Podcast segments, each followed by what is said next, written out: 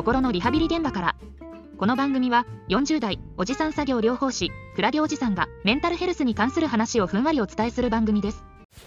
あのね、あの、あのね、体、体にね、体に来るタイプの人が多くて最近困ってるんですよね。体に来るタイプってのは、まあ今、あーなんだっけ、もう何の前提条件もなく喋り始めちゃった。えー、っとね、今私精神科で働いてるんですよ。精神科で働いていて、リワークっていうところで働いています。リワークっていうのは、精神科の病院通院している人で、お仕事休職している人が、リハビリの、リハビリのために通う場所なんですよ。で、そこで働いてて、まあ、その、体調不良でおや、リワークお休みしますって人は結構多くて、困ってる、いや、困ってるっちゃ困ってるんですよね。あの、か、風邪ひいたとかっていうより、なんかおな、今日お腹痛くってお休みしますとか、頭が痛くっておやし、お休みしますとか、ちょっと、体が痛いとか、頭が痛いとか、えー、あと何があったかな、めまいがするとか、下痢したとか、うん、そういうので休む人が結構多くて、困ってるんですよね、その。困ってるってのは、何が困ってるかっていうと、何が困ってるって言えばいいのかな。いや、そういう風に言って、どう、どう、スタッフとしてどう対応したらいいのかなとか思ってさ、まあ、張ってても出てこいなんていうのは、ちょっと厳しい感じするじゃない。やっぱり、こちらも治療者だし、リワークだし。でもまあ、どっかで説明して、そういうのでも来た方がいいんだよって、やっぱり言ってった方がいいんだろうななんつうのを思ってるんですよ。いや最近ね、最近、あの、お仕事に戻った人が、お仕事に戻った人が、もうなんかもう死ぬ気で職場に行ってるっていう事例を結構何人も聞いて、で、どうしたらいいかなと思って、だからね、どうしたらいいかなと思ってんだよね。ごめんね、なんか話が全然まとまんなくって。あの、復職をして、復職をしたんだけど、まあ、あの、給食期間を結構、給食期間ギリギリで復職したりとかするとですね、給食期間を結構使った状態で、結構使った状態で復職をすると、まあ、あんまり休めないんですね、復職した後も。復職した後も、まあ、有給使えればいいんですけど、復職した後も、有給も使い切っちゃうと、もうそれは欠勤扱いになっちゃうわけですよ。で、欠勤を何日かしていくと、それはその、休、もともと、例えば休職を1年してた人だったら、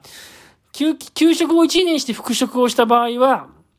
そこ、うんと、またゼロになるんじゃなくて、欠勤をするたびにその休職期間に、それがどんどん加算されていくわけですよね。で、例えば休職期間が1年半しかない人とかだと、まあ、け、その調子が悪くて欠勤するとしても、その、要は、残りの半、半年間 ?6 ヶ月分ぐらいしか欠勤はできないわけですよ。そうじゃないと自動的に退職になるわけ。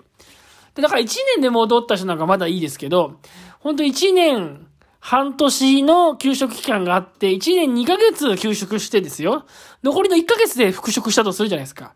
そしたら、それで戻った場合って結局、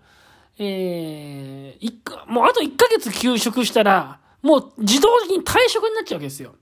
そういう風になんかもうギリギリまで追い込まれてる人っていうのに結構出会うことがあって、で、復職をしたからってずっと体調がいいわけじゃなくて、復職をしてもやっぱお腹が痛くなったりとか、結構そういうのが出るんですよね。お腹痛いとか頭が痛いとか、もうなんか全然寝れなくて動けないとか、体が鉛のように重たいとか。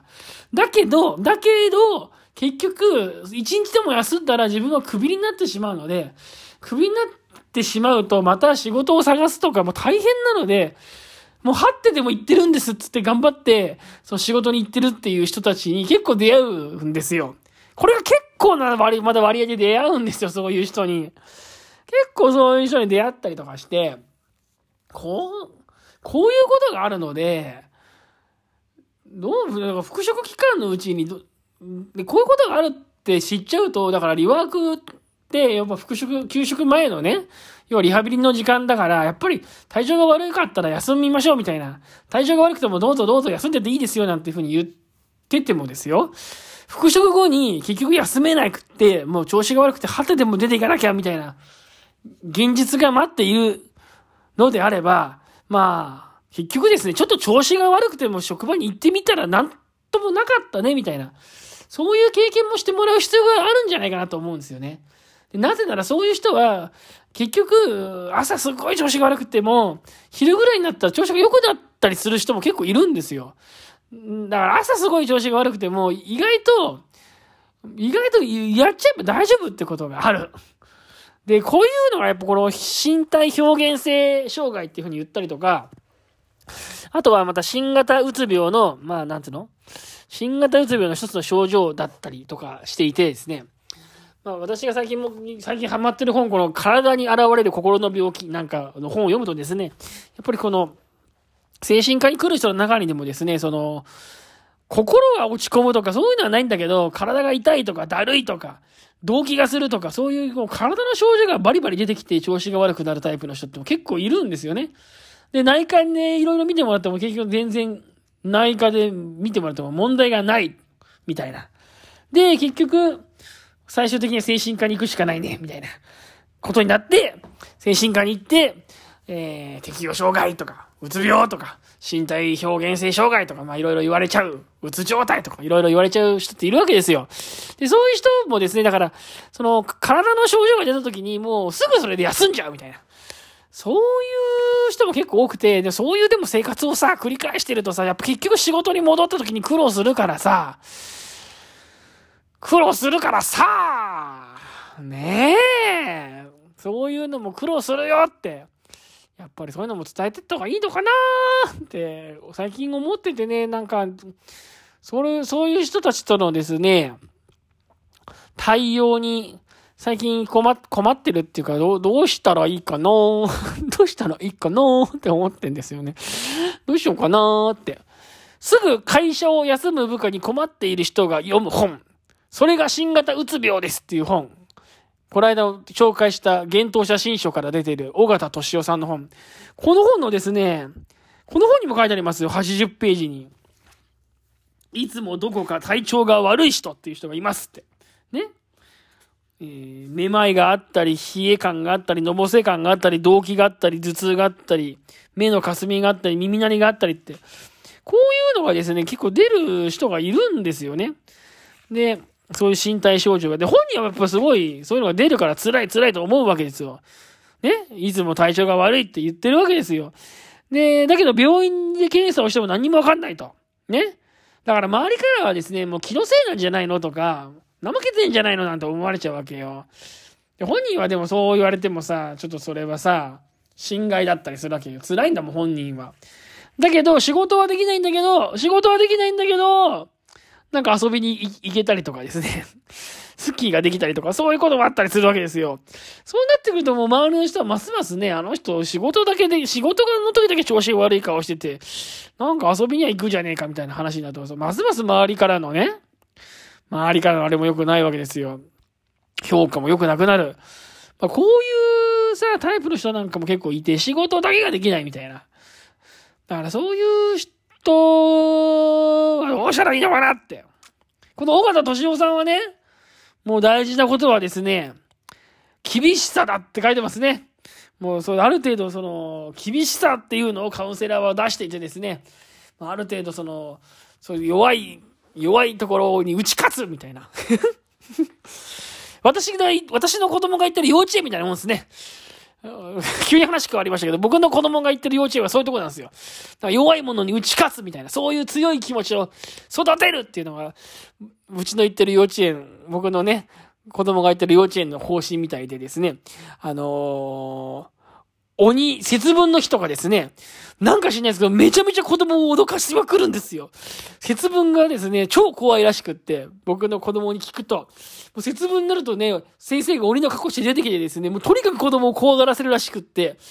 で、うちの子供もそれがすごく怖くてですね、もう年少さんの時にそれ言ったらもうトラウマになっちゃって、年中の時はもう行きたくない、行きたくないって言ってですね、で年長になっても行きたくない、行きたくないって言ってるところをですね、とにかく親がもう、頑張れっつって行かせるんですね。